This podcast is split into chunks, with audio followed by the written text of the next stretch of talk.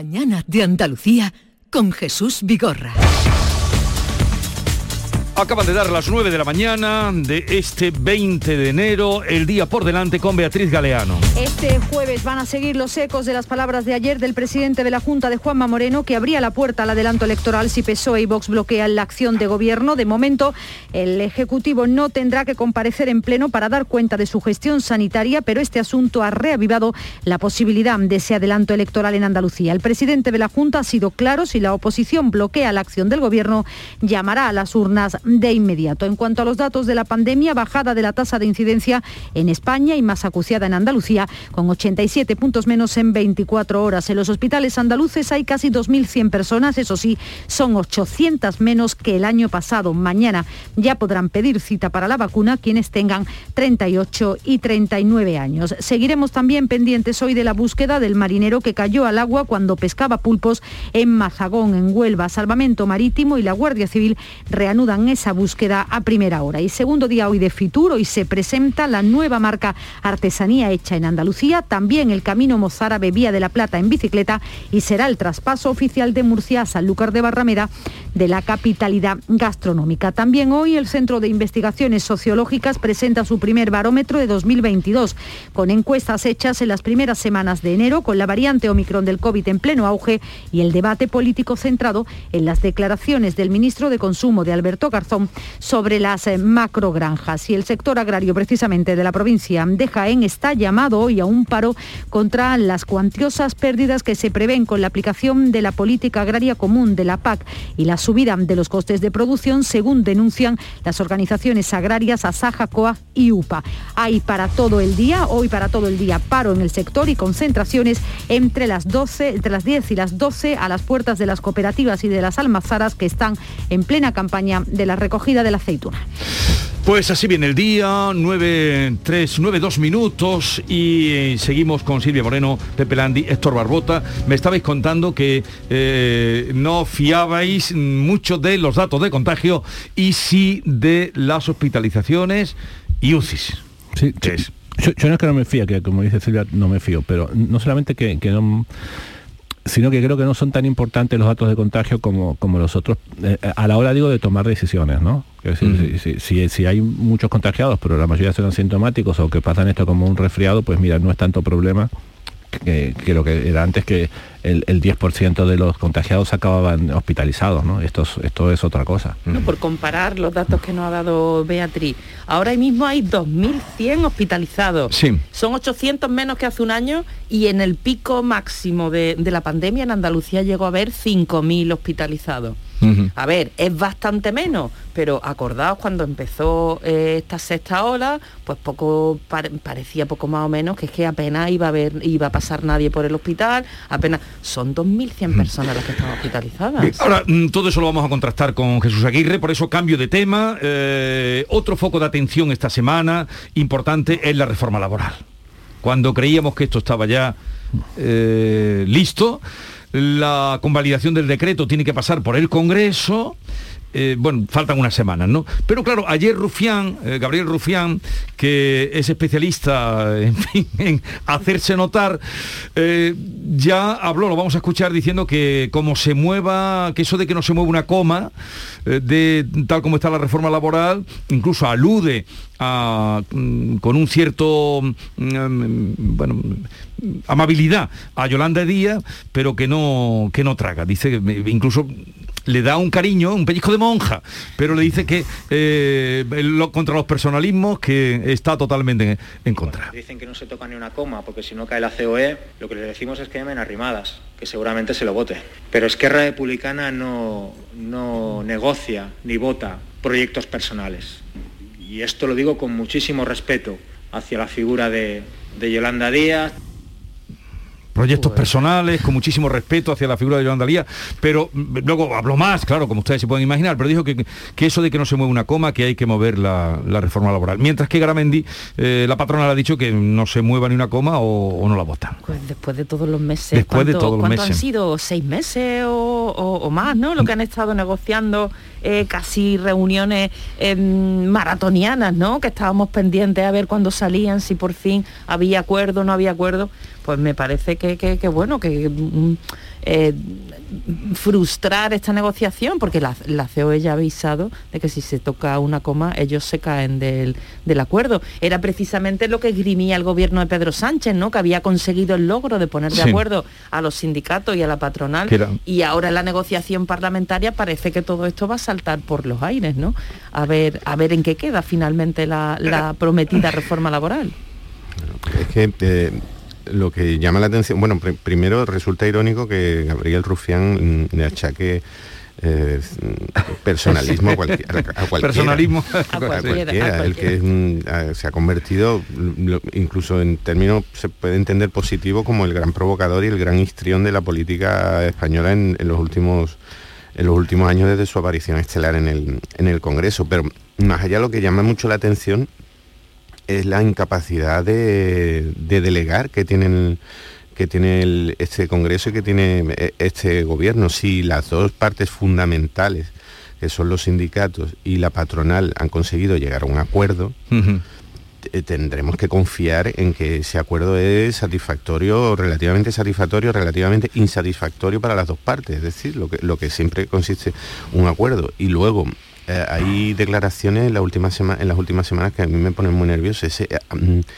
entusiasmo con el que la patronal y ayer creo que Ciudadanos también defiende el acuerdo diciendo que si se cambia una coma ellos, ellos se bajan, eh, bueno, me hace, me hace mm, sospechar del contenido del acuerdo, pero en cualquier caso hay que delegar. Si las partes interesadas, especializadas y principalmente concernidas, que nos representan a todos, sindicatos y empresas, han llegado al acuerdo, pues vamos, vamos a respetarlo, más allá de lo, de- del, interés partidista y político de hacer ruido que tenga, que tenga cada cual.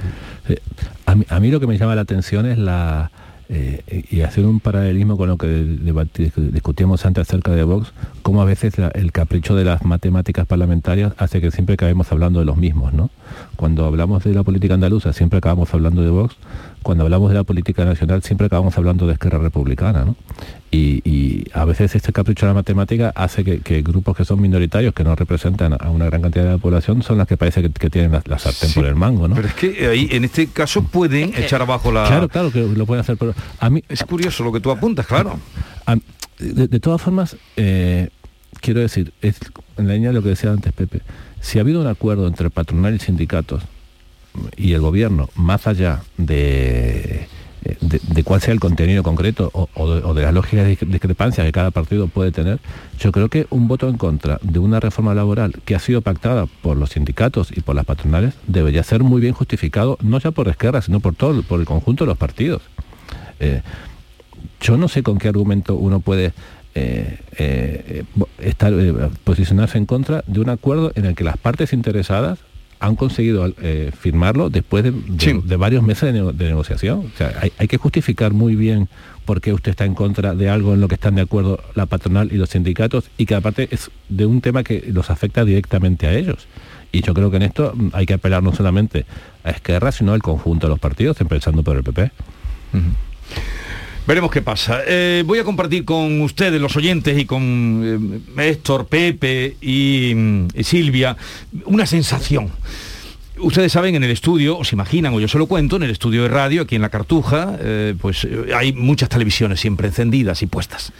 En una de ellas estoy viendo rostros, mm, en fin, porque están las televisiones ahí, tú Silvia no lo estás viendo, yo sí, Héctor también. En una de ellas, estoy viendo a personajes que yo he entrevistado como expertos eh, economistas y, analistas políticos, habla- ya lo han quitado, Eh, eh, hablando, digo hablando porque estaba la imagen constante de la portada de lectura donde se ve a Iñaki Urdangarín paseando con una mujer de la mano. Y yo no entiendo nada, no sé si ya se han trastocado las horas de los programas de cotilleo, eh, porque he visto a gente muy cualificada de economistas y estaban ahí con las imágenes y luego analistas políticos y digo, pero bueno, ¿dónde estamos? Un señor que va paseando por una playa eh, de la mano con una eh, mujer, parece cogida, no lo sé.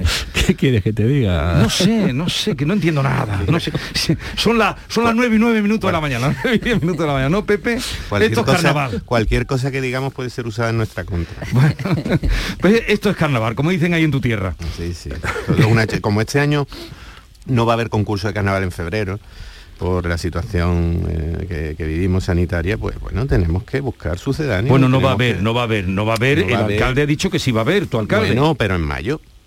En mayo, junio, el concurso, estamos hablando. Es que este año va a haber dos carnavales, pero, ya es complicado. Ya hay os, lo, algo, ¿no? ya os lo explico otro día. Va a haber dos carnavales, uno que va a hacer la gente porque sí, que mm, a poco que la, situación sanitaria mejore va a hacer la gente en su fecha de antes del miércoles de ceniza, como corresponde. Y otro que va a ser el concurso y alguna, mm, alguna convocatoria más en mayo, junio. Es decir, doble carnaval. Pero es que el carnaval, eso, cuando oigo hablar del carnaval, quererlo encauzar como, bueno, ya lo han encauzado con, con mucha oficialidad, pero el carnaval nació siendo libre, anárquico. Claro, Eh, es la fiesta de, de- de- de- de la palabra y de- del y- y- desahogo y, de la desvergüenza. Entonces, querer canalizar eso, Bueno, es que se, se- hace ya unos años que, que- que hay dos carnavales. Este año son dos convocatorias, pero siempre, eh, ya desde hace 20 años, que hay un carnaval del concurso, asociado al concurso, que se prácticamente se semiprofesionalizó Sí. y se convirtió en una especie de eh, espectáculo legítimo con el que alguna gente se, se gana la vida de forma, ya digo, muy, muy, muy estupenda, muy satisfactoria y muy legal. Y, y luego está el carnaval de la calle en el que sigue esa semilla de, de libertad y de sátira y de que no haya reglas, no haya horarios, Claro. que no haya normas. Y, Mm. y- pero se han, se han diferenciado, se han diferenciado mucho. Cuando Mm. se habla del carnaval organizado, se va a poner esta fecha, se habla de esa mitad del carnaval organizado y semiprofesional. Hablando de carnaval, antes de mm, liberaros, eh, Boris Johnson, hablando de carnaval, aguanta y hasta le piden que por Dios uno de su partido se vaya. Ahí sí que parece que... Yo puedo mirar esto con cierto envidia, puedo decir que ci- cierto, ci- siento cierta envidia por, eh, por los ciudadanos británicos. por la vivacidad del Parlamento. por la libertad del Parlamento y no por, Boris Johnson. No, no por Boris Johnson, no por Boris Johnson, sino eh, porque eh, eh, el Reino Unido es un país donde la disciplina de partido no existe y donde los diputados responden, quizás por, por, su sistema electoral, ¿no? Los diputados responden ante la gente que los votó y no ante la directiva de su partido, ¿no? Eh, Boris Johnson mm, seguramente va a acabar siendo echado, como fue en su día también Margaret Thatcher, echado por los suyos, por, los su suyos, no, no por los contrarios. Y, y eso a mí me produce cierta... Quizás en, en España, eh, ante una situación similar, estaríamos escuchando a todos los miembros de los partidos recurriendo al argumentario del partido defendiendo que esto eran reuniones de trabajo, etcétera, etcétera. ¿no? Ahí los diputados responden ante sus votantes y eso a mí me produce una gran envidia. Tienen unos mecanismos de, de, mm, mm, responder ante, no, mm, ante los electores, con- concretamente ante los de su, De su distrito. de su distrito, o sea, de responden directamente ante sus vecinos. Y tienen una tradición que, como decía Héctor, que bueno, a Teresa May también, eh, también digamos, se, se la cargaron desde dentro, porque cuando consideran que el líder de su partido no les está eh, representando y, y no está defendiendo sus intereses como partido, ellos ponen en marcha la maquinaria para derribarlo. Es, mm, es- es realmente envidiable porque, en- como, como decía también, en, en- en est- en España eh, los partidos se enrocan y se, y se vuelven eh, eh, organismos sectarios y absolutamente mm, mm, ciegos ante la realidad con tal de defender al suyo, al propio. Pero bueno, luego es que está también este este personaje tan chirigotero, Boris Johnson, del que nos asombramos cada.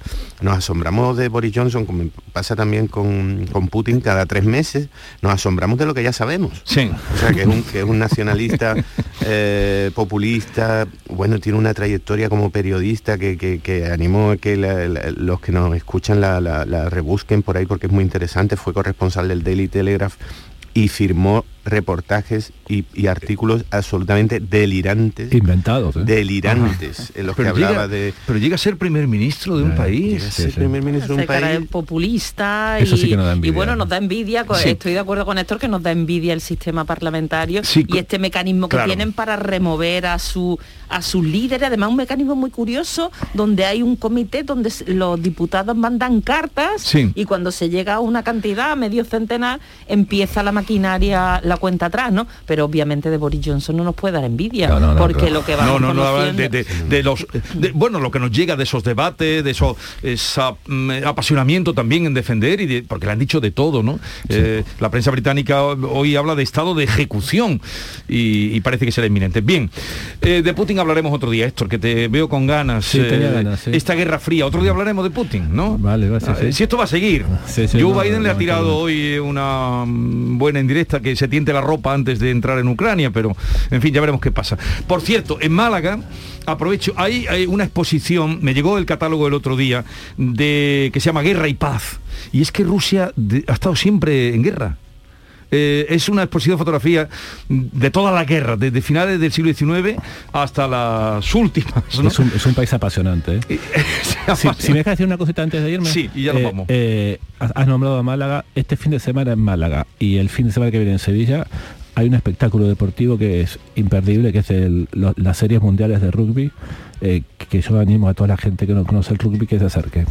¿Pero dónde se celebran? Se celebran en Málaga, en el estadio que está al lado del Martín Carpena, y, en Sevilla la semana que viene en la Cartuja. Vale, bueno, ¿Mm? pues estaremos atentos. Silvia Moreno, Pepe Landi y Héctor Barbota, que tengáis un bonito día, seguir escuchando la radio, porque ahora con el consejero Jesús Aguirre contrastaremos algunas cosas de las que aquí también habéis apuntado. 9-16 minutos, en un momento hablamos con el consejero de salud. La vida es como un libro y cada capítulo es una nueva oportunidad de empezar de cero y vivir algo que nunca hubieras imaginado. Sea cual sea tu próximo capítulo, lo importante es que lo hagas realidad. Porque dentro de una vida y muchas vidas, ahora en Cofidis te ofrecemos un nuevo préstamo personal de hasta 60.000 euros. Entra en cofidis.es y cuenta con nosotros. A ver cuál ha sido la fecha ganadora en el último sorteo de mi día de la 11.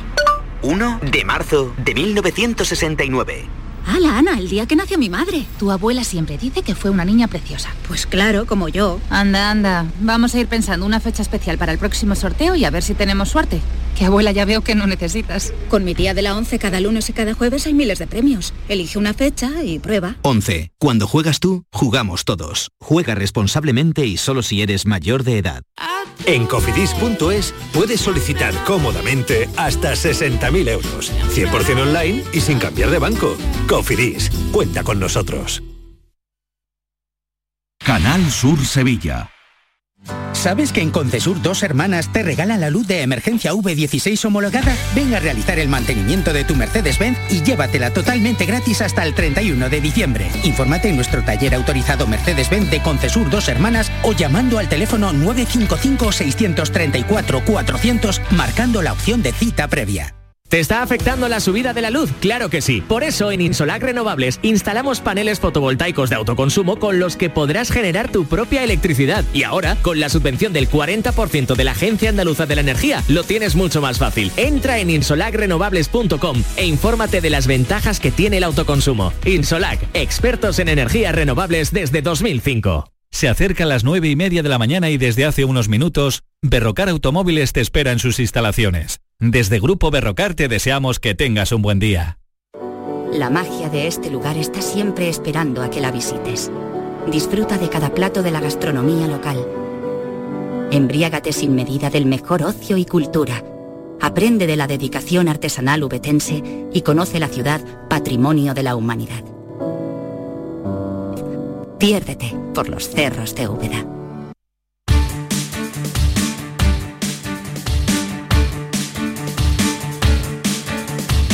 En Canal Sur Radio, La mañana de Andalucía con Jesús Vigorra.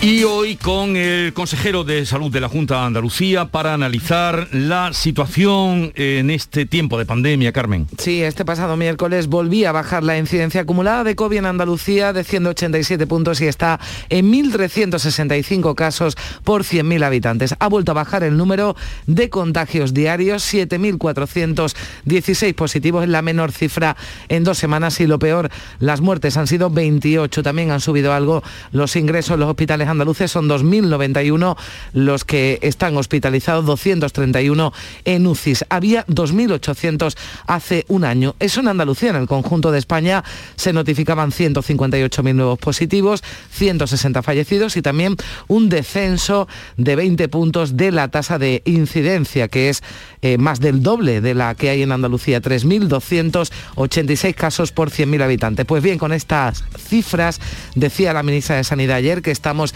ya en el pico de la sexta ola o muy cerca. Y también con este escenario, con estas cifras, hay comunidades, no es el caso de la nuestra, pero como Cataluña o Cantabria, que están relajando ya las medidas, las restricciones impuestas en esos eh, territorios. Y esta noticia también que hoy contábamos en Reino Unido, que anuncia Boris Johnson el fin total de las restricciones, ya ni mascarilla en ningún sitio a partir del 27. Y la vacunación, Jesús que avanza, ya pueden coger cita todos los mayores de 40 aquí en Andalucía, mañana los de 30 38 y 39 años y hay todavía quien siga acercándose, hemos escuchado algunas de las excusas, a puntos de vacunación a recibir la primera. Todavía hay 360.000 andaluces que no se han vacunado. Jesús Aguirre, consejero de salud, buenos días. Buenos días, Jesús. Buenos días, Andalucía. A ver, eh, hemos dado los datos que teníamos eh, hasta el momento, pero como son ya las 9 y 20, igual usted tiene datos ya de hoy. Bueno, los datos de hoy eh, indican que la incidencia acumulada sube eh, hoy a 1.407. Eh, la incidencia acumulada tiene dientes de cierre actualmente, pero un dato, un dato poco fiable y así se lo manifesté ayer mismo otra vez a la ministra y lo manifestaban muchas comunidades autónomas. la incidencia acumulada es poco objetivo. Actualmente con la autotest de 10 diagnósticos eh, muchos de los andaluces están haciendo los test en su casa, si sale positivo, hacen su aislamiento de una semana y luego se vuelven a hacer otro y se reincorporan a, su servicio activo, a su actividad eh, normal. Es un dato mm, poco fiable, pero sí vemos que hay un, el que está en diente de cierre, hay una posible estabilización en el tema de, contagio. Eh, en el tema de ingreso hospitalario sigue subiendo y va a seguir subiendo durante todavía, yo creo que nos quedan días de subida estamos hoy a, 2.143. Eh, a nivel de UCI va a estar de una forma más estable, ya que en esta sexta ola los ingresos hospitalarios no, no lleva aparejado ese aumento tan grande de, ingresos en UCI que teníamos en la anterior ola. Bien, y Andalucía está de la última comunidad de mismo en ingresos hospitalarios y en UCI, a 10 puntos en UCI de, la media del resto de las comunidades autónomas. Pero yo creo que todavía no podemos tocar campana ni mucho menos, ni, ni eh, eh, yo no soy tan optimista como la ministra y yo creo que nos quedan todavía días de subida, sobre todo a nivel de presión asistencial y de fallecidos, eh, por lo que tenemos que estar muy, muy expectantes y con muchísimo cuidado. consejero, no me ha dicho al final cuántos, bueno, si lo tiene usted el dato, de hospitalizados al día de hoy. A, a día de hoy de hospitalizados 2.143. 52 más que ayer. Y a nivel de UCI 238 que son 7 más que ayer. Hoy vamos a, eh, confirmado va a ser 17.548 y 31 fallecidos. 30, datos, muy preocupantes. 31 ¿eh? fallecidos. O sea que de lo que se está diciendo de que llegamos al pico de la ola, de la sexta ola, no lo ve usted así. Y, no lo veo. Yo creo que estamos en dientes de cierre ahora mismo eh, en incidencia acumulada, que, que voy a decir que es un dato poco fiable y a mí la fiabilidad, la objetividad, me la da la hospitalización y los fallecimientos. Y en hospitalización y fallecimientos vamos eh, increciendo, vamos subiendo, por lo que tendremos que estar muy muy expectantes a la evolución que, que, que sigamos teniendo. La secuencia de fallecidos es la última de todas, los últimos son, pero sigue aumentando. Y a mí el fallecido es lo más preocupante y lo más dañino de esta, de esta pandemia. Son ya 11.845 andaluces que han fallecido como consecuencia del COVID o con COVID. ¿eh? Bueno, con estos datos y con la preocupación que usted manifiesta, consejero, mm, ¿se plantea tomar algunas eh, restricciones en este momento o habría que plantearse? Ahora mismo mantenemos los que tenemos, la residencia de carnet, la prudencia, la medida, eh, el pasaporte COVID, pero no tomar ninguna medida más, ya que el- esta sexta ola es diferente a la otra. En esta, el virus está en la comunidad, Jesús. Eh, en mi casa se contagian eh, de mi mujer a mis niños y en todas las casas. Es decir, ya no hay, ya no lleva aparejado el que tú hagas un- una delimitación territorial o que eh, cierre, cierre nocturno de, de- del ocio o la restauración. No, el virus es diferente, esta sexta ola es diferente, esta sexta ola nos vamos a ver abocados posiblemente que para primeros de febrero el 80% de los andaluces hayamos pasado eh, la infección por Omicron, porque la tenemos ya de forma socializada, la tenemos ya en la calle, no está ligada a un sector ni a un foco de contagio, Eh, está en las casas y la tenemos cualquiera, cualquiera nos podemos contagiar sin saber perfectamente, sin saber de dónde viene el foco de contagio. ¿eh? Eh, consejero, buenos días. Ha dicho usted que el 80% de los andaluces podemos acabar contagiados de Omicron a primeros de febrero. Ese es el cálculo que tenemos, eh, más o menos es lo que calculamos teniendo en cuenta la velocidad de contagio que estamos teniendo. ¿eh? Eh, ten en cuenta una cosa, es que eh, los datos que vamos dando de, contagio hoy son 17.000, eh, 17.548. Esto es una parte. El volumen de test que se venden en las farmacias y de autotest que se están haciendo todos los andaluces es muy importante. Y la mayoría de forma eh, autónoma eh, ven que no hay una sintomatología florida y sencillamente se quedan en su domicilio, esperan unos días, se vuelven a hacer un test y se reincorporan.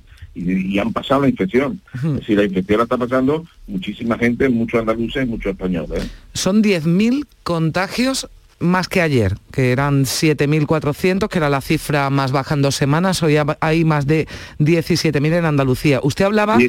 Sí, de esos, eh, de ese autodiagnóstico que se comunica, ¿no? Por ejemplo, a Salud Responde cuando alguien tiene un test negativo, por ejemplo, para solicitar la baja. ¿Eso se cuenta como infectado si se comunica a, a Salud Responde o al centro de salud? Cuando se, cuando se confirma a través de una prueba diagnóstica de infección activa, se, se entra dentro de- del grupo. Eh, pero hay muchos que se nos pierden. Eh, no todos aquellos que se hacen los test, o la mayoría de los que se hacen los test, no lo comunican. Sencillamente lo tratan como, si no tienen una sintomatología florida, lo tratan como un simple eh, afección viral eh, de corta evolución y luego a la semana se reincorporan. Entonces ya no es un dato tan fiable como hasta hace unos meses donde todos, todos eh, los que tenían síntomas se le hacía a través del propio sistema sanitario público, público privado de Andalucía o a través de empresas autorizadas se le hacían las pruebas diagnósticas de infección activa.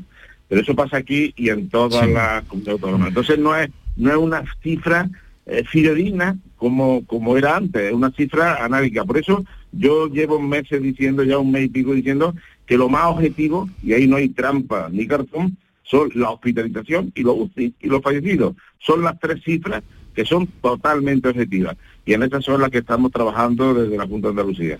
También, consejero, le, noto preocupado, ¿eh? le noto en, la voz. Eh, hoy que hablamos por teléfono, le noto preocupado con los datos que nos está exponiendo. Pero, eh, consejero, también porque eh, hay muchas quejas de la dificultad a veces de comunicar con Salud Responde para dar cuenta del contagio. ¿eh? No, no, hace falta, es a través de, de Cris Salud, directamente entra en la página web y desde ahí puede perfectamente comunicar la situación clínica. Eh, no hay que hablar personalmente con nadie, sino sencillamente a través de la APP Salud Responde. Eh, es como se comunican los contagios. Luego, aquel que, que quiera lo va comunicando sin ningún problema. Pero hay muchos que, muchísimas, un porcentaje muy importante de, de población que no lo comunica, no lo comunica y sencillamente lo pasa y luego se recupera y se reincorpora. Luego, por eso digo que, que la objetividad es un tema que estamos debatiendo intensamente en los consejos interterritoriales. Eh, yo creo que mayoritariamente la comunidad autónoma le estamos transmitiendo que, que- que el dato de incidencia acumulada habría que ponerlo entre comillas, un dato eh, poco objetivo, eh, está distorsionado como consecuencia del autotest. Sin embargo, los objetivos, los objetivos, Jesús, es los ingresos hospitalarios. Ahí no hay eh, ingresa por COVID o, o no. Eh, UCI, la UCI que tenemos pues, de, COVID, es decir, ahí sí son, y por, y, por eso son los datos que ahora cuando tenemos los consejos interterritoriales de los miércoles, como fue ayer, son los datos que hacemos más hincapié para ver eh, comparativo entre comunidades autónomas, son esos datos precisamente, ingresos hospitalarios e ingresos en. Eh, consejero, usted eh, le preguntaba a Jesús por la situación de eh, bueno, algunos problemas ¿no? que se habían quejado algunos usuarios para tramitar, por ejemplo, las bajas. Ayer vivíamos en el Parlamento una situación, bueno, finalmente no va a haber ese pleno monográfico de sanidad que pedía el PSOE después de que Vox eh, se, abstuviera, pero usted sí va a comparecer en comisión parlamentaria la semana que viene, ¿no? Va a comparecer. No, no, no, yo, pues yo voy a comparecer mañana. Ah, mañana. Mañana a las 11, tal, a petición propia eh, en la Comisión de Salud y lo que he hecho es aumentar los tiempos para poder contestar a todas las, comparecencias que había pedido los grupos de la oposición, en la misma que lo que he pedido, aumentar el tiempo de exposición tanto nuestro, tanto mío como de, los otros grupos parlamentarios para poder eh, debatir todo lo que quieran. A mí debatir en el, en el Parlamento lo hago diariamente o semanalmente. Quizás sea el consejero que más veces ha ido al Pleno a tener comparecencias o interpelaciones. Es decir, a mí me da, me da igual que sea en, pleno, que sea en comisión.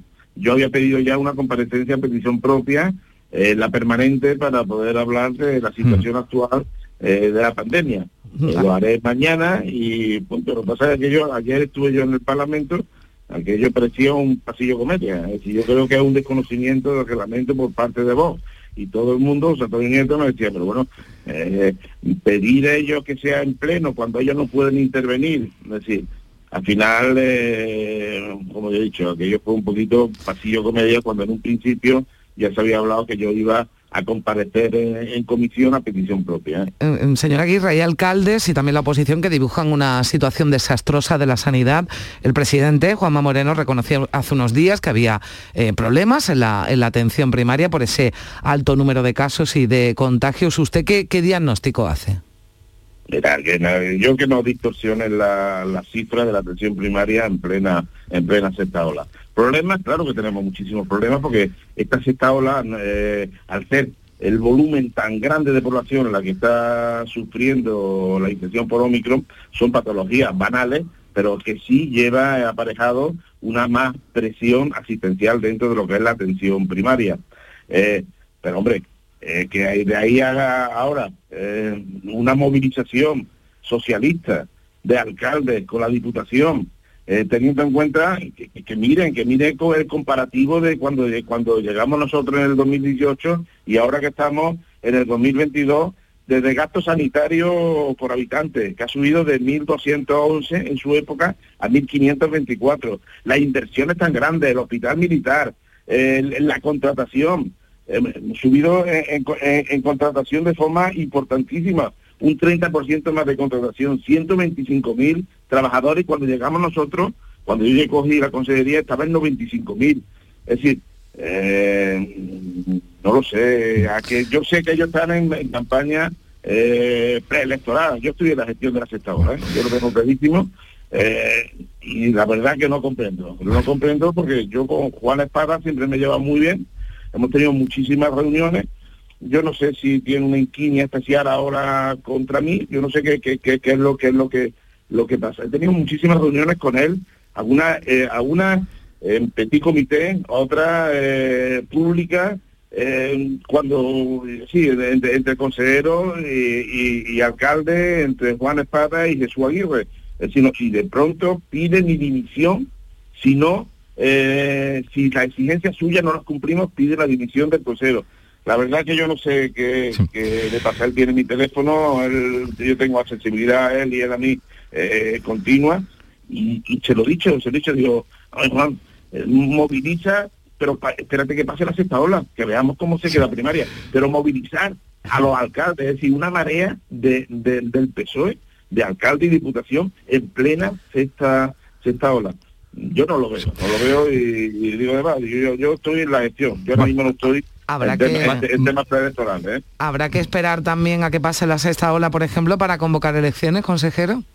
Habrá que esperar, eso es un tema que depende de, mi presidente, de nuestro presidente. Yo confío plenamente en, la decisión que tome, será lo mejor para, para Andalucía. Hmm. Va a depender mucho de bloqueo Vox, de PSOE y Vox.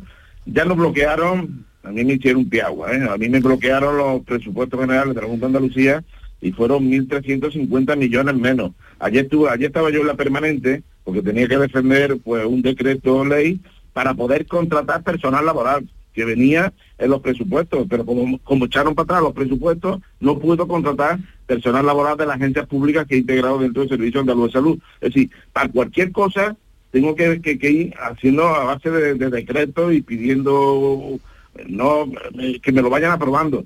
Cuando antes lo tenía en los presupuestos del año 2022, con esos 1.350 millones eh, que hacía que la sanidad andaluza bajara, subiera del 7 del PIB al 7,4 del PIB. Y quiero recordar que cuando yo llegué era el 6,1 del PIB. Y la voluntad política de los gobiernos se manifiesta en los presupuestos. Cuando dicen, es que no apostáis por la sanidad pública, que no apostamos, ahí están los dineros. Ahí están los dineros, pasar del 6,1 a 7,4 del PIB. Bueno, mañana entonces comparecencia, consejero. Eh, otra cosa, en los colegios, ¿cree usted que, como están pidiendo eh, algunos profesores, eh, sería bueno mm, que utilizaran o se obligara a utilizar la mascarilla FPP2?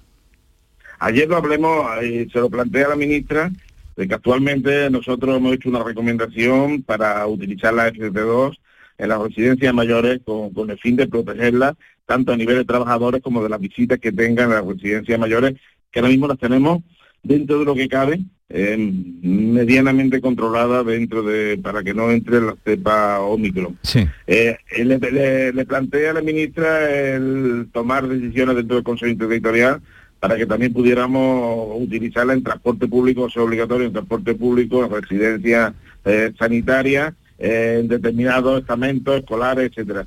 Eh, digo que, se, que, que lo estudiaríamos, que la idea, yo lo que le propuse es que la decisión deberíamos tomarla en conjunto en Consejo Interterritorial y que sea de obligado cumplimiento eh, para todas las comunidades autónomas.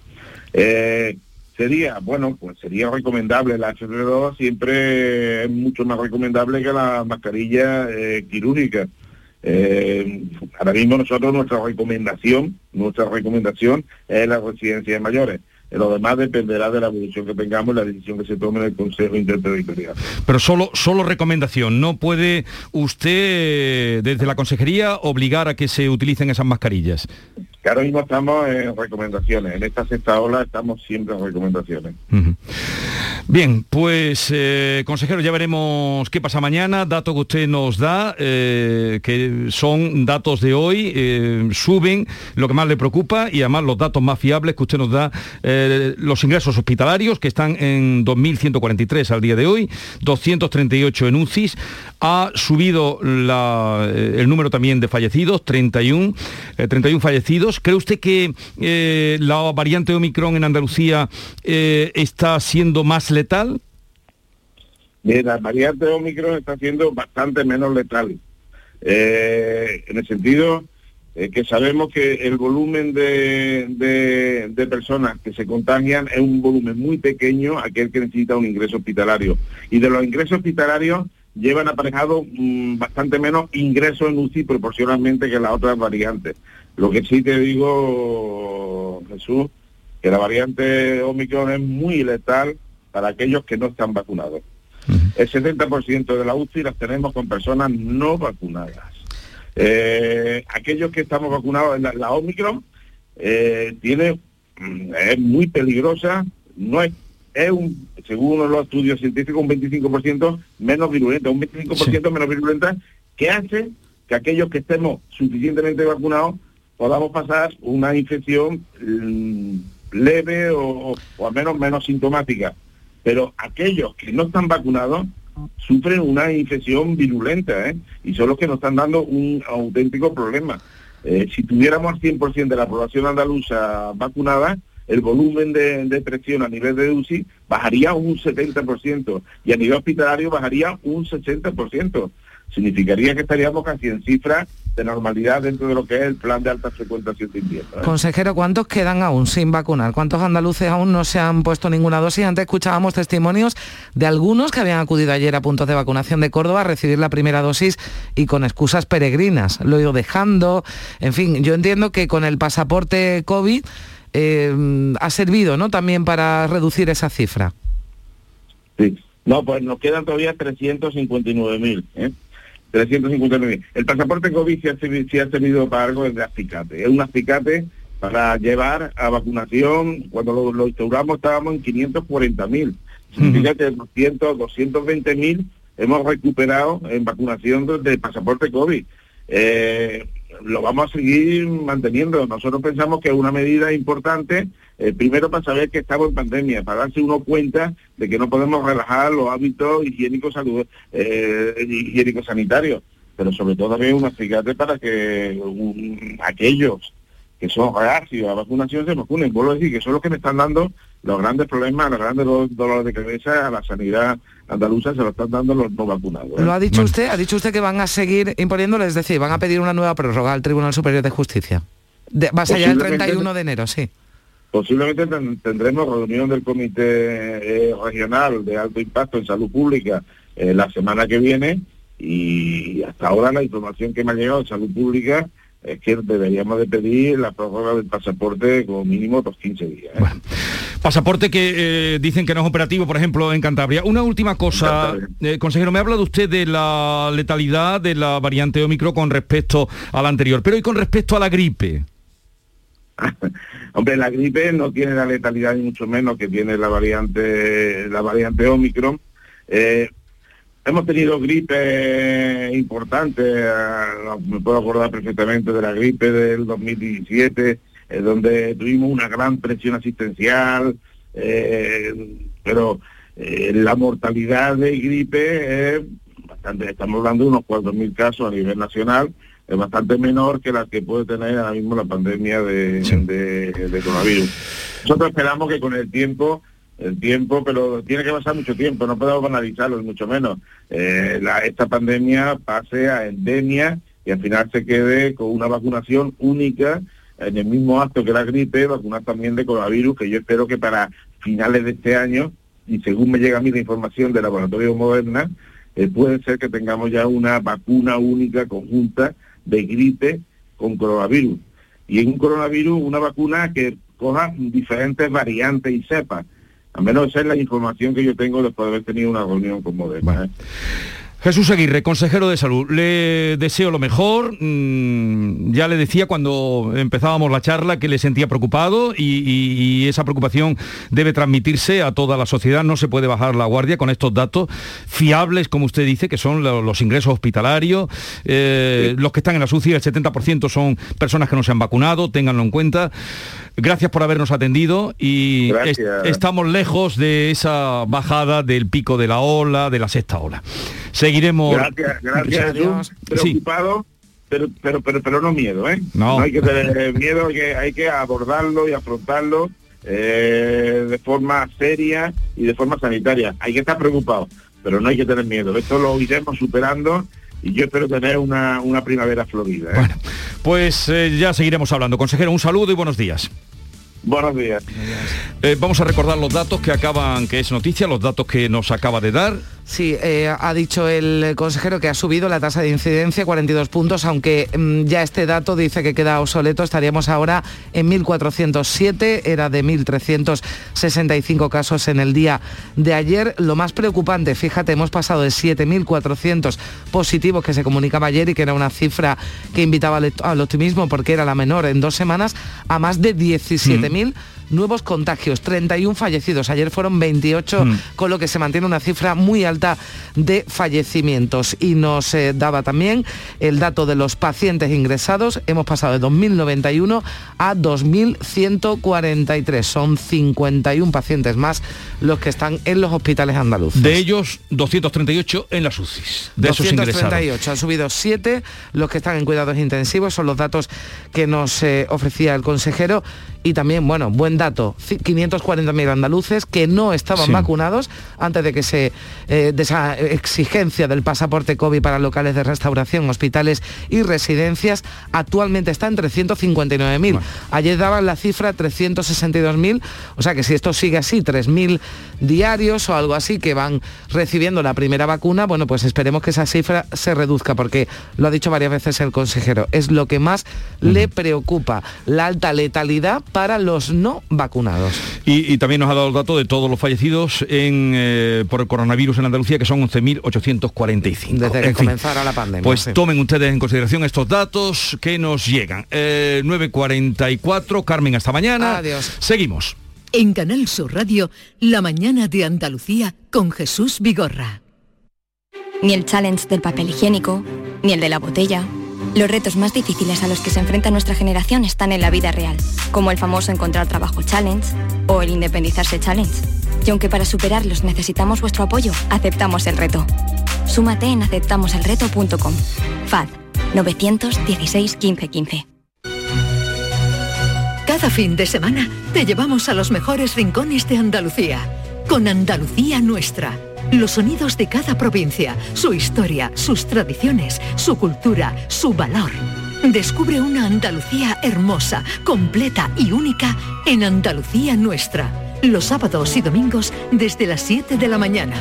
Quédate en Canal Sur Radio, la radio de Andalucía. ¿Buscas un electrodoméstico con golpecito? No compres a imitadores y ven a tiendas El Golpecito. Solo El Golpecito te ofrece electrodomésticos nuevos de primeras firmas con pequeñas marcas o arañazos, hasta un 50% más baratos y con dos años de garantía oficial. Rechaza imitaciones. Tu compra segura y al mejor precio en El Golpecito. Encuentra tu tienda más cercana en tiendaselgolpecito.es. ¿Hay demasiadas palomas en su entorno? Frasur Control, empresa especializada en control de aves en ciudades y zonas industriales, especialmente palomas. Frasur Control utiliza todos los métodos existentes como púas, redes para evitar el paso, servicios de cetrería, etc. Frasur Control, para toda Andalucía. Frasurcontrol.com Vente a Dimarsa, ponte en mis manos y dile chao, dile chao, dile chao, chao, chao, empieza ya tu autoconsumo, nuestro petróleo es el sol. Di que sí. Únete al cambio. Dimarsa.es.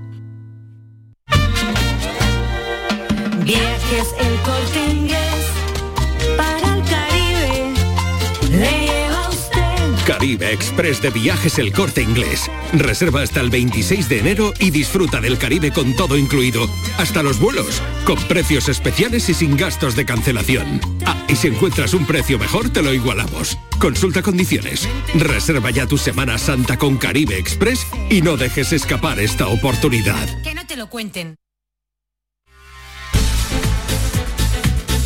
La mañana de Andalucía con Jesús Vigorra.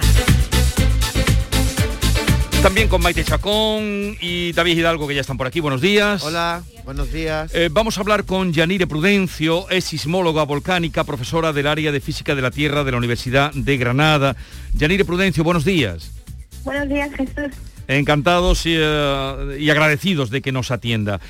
La isla de Tonga, después de eh, la explosión del volcán submarino, dicen que ha quedado prácticamente eh, desaparecida. Esto nos hace pensar que eh, el volcán de La Palma, mm, habiendo sido grave, eh, podría haber sido más, ¿no? Mm, Eso es, mm, para los, eh, pues, eh, para la población de La Palma, pues ha sido un desastre, ¿no? Que, que, que ha trastocado por completo sus, sus vidas, pero pues si comparamos eh, esa erupción con la que ha ocurrido en Tonga, pues vemos que son de diferentes magnitud, ¿no? La de Tonga, pues ha sido mucho más explosiva y mucho más dañina mm, precisamente por eso, por, porque eh, toda la, la parte del volcán que estaba emergida pues ha desaparecido prácticamente y bueno pues luego eh, pues eh, el tsunami que eso generó, ¿no? Según los expertos dicen que la erupción del volcán, de, bueno, el, movimiento eh, sísmico submarino, eh, que ha sido probablemente el mayor eh, evento volcánico registrado desde, la, desde el monte Pinatubo, que tuvo lugar en Filipinas hace ya años, en 1991. Sí, eso es. Em, todavía falta por analizar pues una serie de datos, ¿no? Sobre todo, eh, pues conocer cuál fue la altura de la columna eruptiva para hacernos una idea de, de la magnitud de, la erupción, ¿no? Pero, eh, pues casi con toda seguridad eh, es la mayor eh, em, erupción registrada desde ese año 1991. Eso es.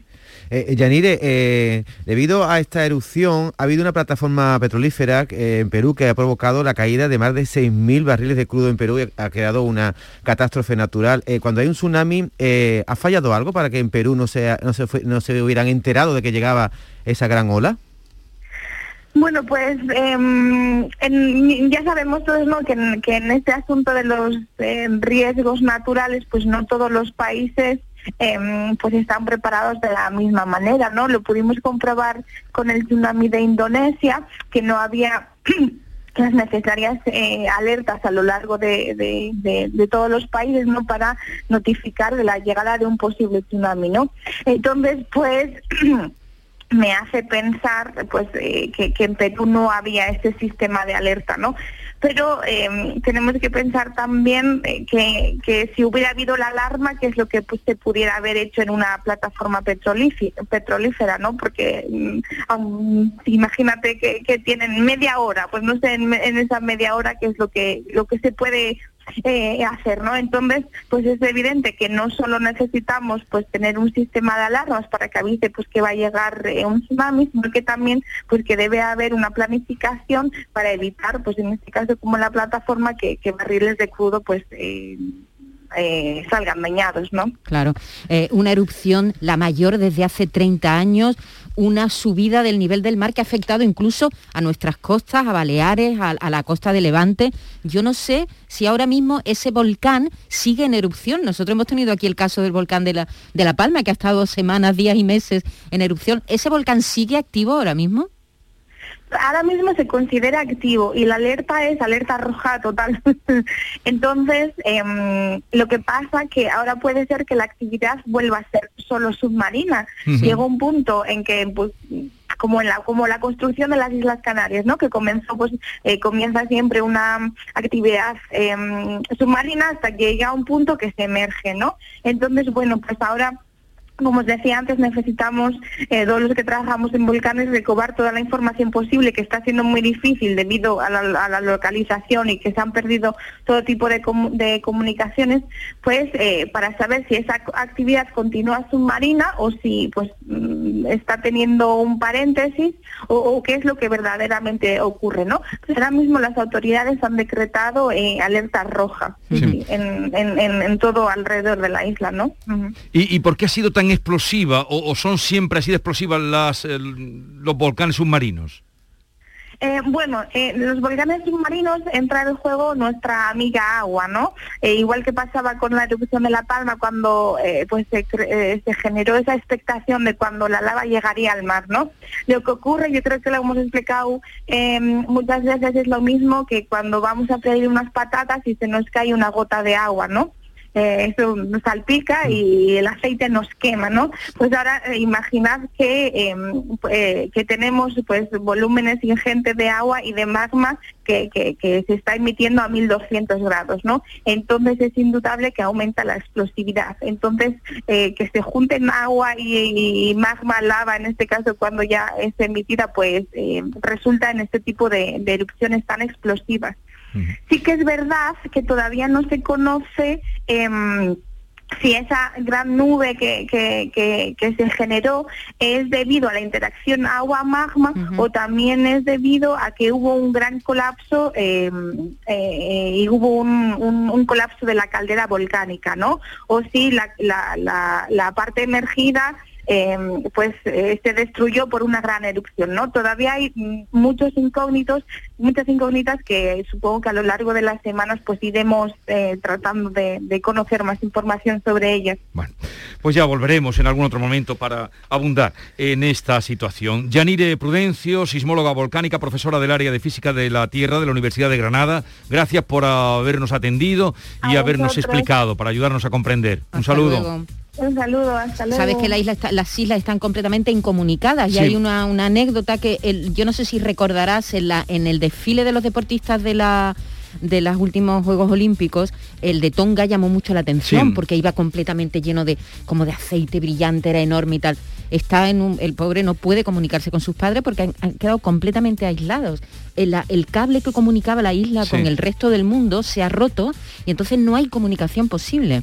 Y, y es- bueno, es- ejemplariza ¿no? este último abanderado de Tonga lo que están pasando los, los Y, lo de- que podía haber pasado, que podía haber sido mucho peor, lo, que pasó ese aquí en La Palma. ¿no? Ese tsunami. Eh, seguimos a la vuelta de un momento, les planteamos a ustedes el tema que queremos, al que les convocamos para la participación de hoy. La mañana de Andalucía con Jesús Vigorra. El programa del Yuyo. Un programa en el que nos gusta reírnos prácticamente de todo, con momentos muy surrealistas, historias imposibles y mis ocurrencias, claro. El programa del Yuyo. Disfruta del lado amable de la vida. De lunes a jueves desde las 10 de la noche. Quédate en Canal Sur Radio. La radio de Andalucía. Canal Sur Sevilla, la radio de Andalucía. ¿Te está afectando la subida de la luz? Claro que sí. Por eso en Insolac Renovables instalamos paneles fotovoltaicos de autoconsumo con los que podrás generar tu propia electricidad. Y ahora, con la subvención del 40% de la Agencia Andaluza de la Energía, lo tienes mucho más fácil. Entra en insolacrenovables.com e infórmate de las ventajas que tiene el autoconsumo. Insolac, expertos en energías renovables desde 2005. No te preguntes qué puede hacer la inspiración por ti. Pregúntate qué puedes hacer tú para encontrar un hueco en tu agenda y venir a descubrir el nuevo Kia Sportage. En versión de combustión, híbrida o híbrida enchufable. Luego, con él, ya saldrás a buscar la inspiración. Solo en la red Kia de Sevilla. Kia. Movement that inspires. Es el momento de disfrutar de las rebajas del Centro Comercial Los Alcores. Ven y descubre las mejores ofertas en moda, complementos, hogar, ocio y restauración. Y pasa un momento inolvidable. Ven a visitarnos en Autovía A92 Salida 7, Alcalá de Guadaira. Centro Comercial Los Alcores. Mucho donde disfrutar. Esta es La mañana de Andalucía con Jesús Vigorra. Canal Sur Radio. Hora de los oyentes, ¿qué les vamos a proponer? ¿A Pues qué es- les vamos a invitar? ¿A Es la volar? semana de Fitur, querido Vigorra. Vamos a hablar de turismo. Eh, Vamos a tener además invitados que tienen que ver con... tu- Hoy sabes que se proclama oficialmente la capitalidad gastronómica de Sanlúcar de Barrameda, que va a ser la capital gastronómica de España durante todo este año. Y vamos a hablar de turismo. Le queremos preguntar a, a nuestros oyentes si están pensando en irse de vacaciones, si ya están pensando, si este verano van a viajar, cuánto tiempo hace que no viajan, Eh. cuánto tiempo hace que no salen, Este si se van no, a a- quedar a- en. Andalucía o antes o en Semana Santa. Santa, o en, la- en fin, si están pensando, si en su mente entra ahora mismo el turismo, Viajar. cambiar, el viajar y todo eso. Eso es lo que le vamos a preguntar a nuestros oyentes. sí. Y si alguien quiere Volar. decir a dónde se irían, si son más de Andalucía o de destinos internacionales. Sí. ¿Cuánto tiempo hace que no salen? ¿Por qué? ¿Por qué no salen? Si es que no viajan. Eh, en fin, todo eso. De todo eso queremos hablar hoy El en, en la semana del, de Fitur. 679 40 200 van a viajar, tienen deseos de viajar. ¿Desde cuándo no viajan? ¿Desde cuándo Se no suben viajan? por las paredes. Ti- ¿Tienen dineros para viajar? Eso, tienen No, dinero eso- para viajar. o no viajan por el miedo a las restricciones, que hay gente que no compra vuelo ni nada porque no se sabe, ¿no? Si se puede entrar a los sitios. En Madrid se celebra estos días Fitur, de ahí el tema que les proponemos, y allí acuden todas las instituciones, desde gobiernos a concejales, para cazar turistas, que son la pieza más valiosa para equilibrar el presupuesto. García Barbeito recuerda lo que era aquello en tiempos de bonanza. Querido Antonio, te escuchamos. Muy buenos días, querido Jesús Vigorra. Perversos de Fitur. Vienen los fríos de enero y en Madrid, que no es mal sitio, organizan una feria de claro perfil turístico. Fitur la llaman por nombre, aunque yo, visto lo visto, un día la bauticé como Fritur, por los fritos que paseaban en platos acompañados de vino, de cerveza o de refresco. Nunca he visto tantos fritos, ni en los catering de bodas, cuando los aperitivos empiezan a arrimar platos con 30 nombres distintos, pero con la coincidencia de que todos son de frito. Croquetas de 10 sabores, extrañísimos pinchitos, bolitas de no sé qué, rollos que parecen chinos, pescado es una excepción, dátiles, bacón, chorizo, y todo absolutamente frito, frito, frito, frito. Pues así viví el fritur aquel año que les digo. Entre folletos, tarjetas, revistas y en los bolsillos 30 recomendaciones de unos lugares bellísimos, las manos que aprovechaban la convidad iban al hilo de los platos que pasaban como volantes platillos. Y entre esta tapa que cojo y aquel folleto que pringo, y a ver ahora estas manos cómo y dónde me las limpio, que tengo que saludar a unos paisanos amigos y como les dé un abrazo, los voy a vestir de limpio con las manos aceitosas y con la copa de vino. Es verdad que Andalucía tiene lugares divinos para escaparnos un día a disfrutar de esos sitios. Nieve, playa, sierra, llano, monumentos, el delirio. Pero cuando fui a Fitur, Fritur para los amigos, el lugar más celebrado, el lugar más concurrido, eran los muchos están llenos de platos de fritos.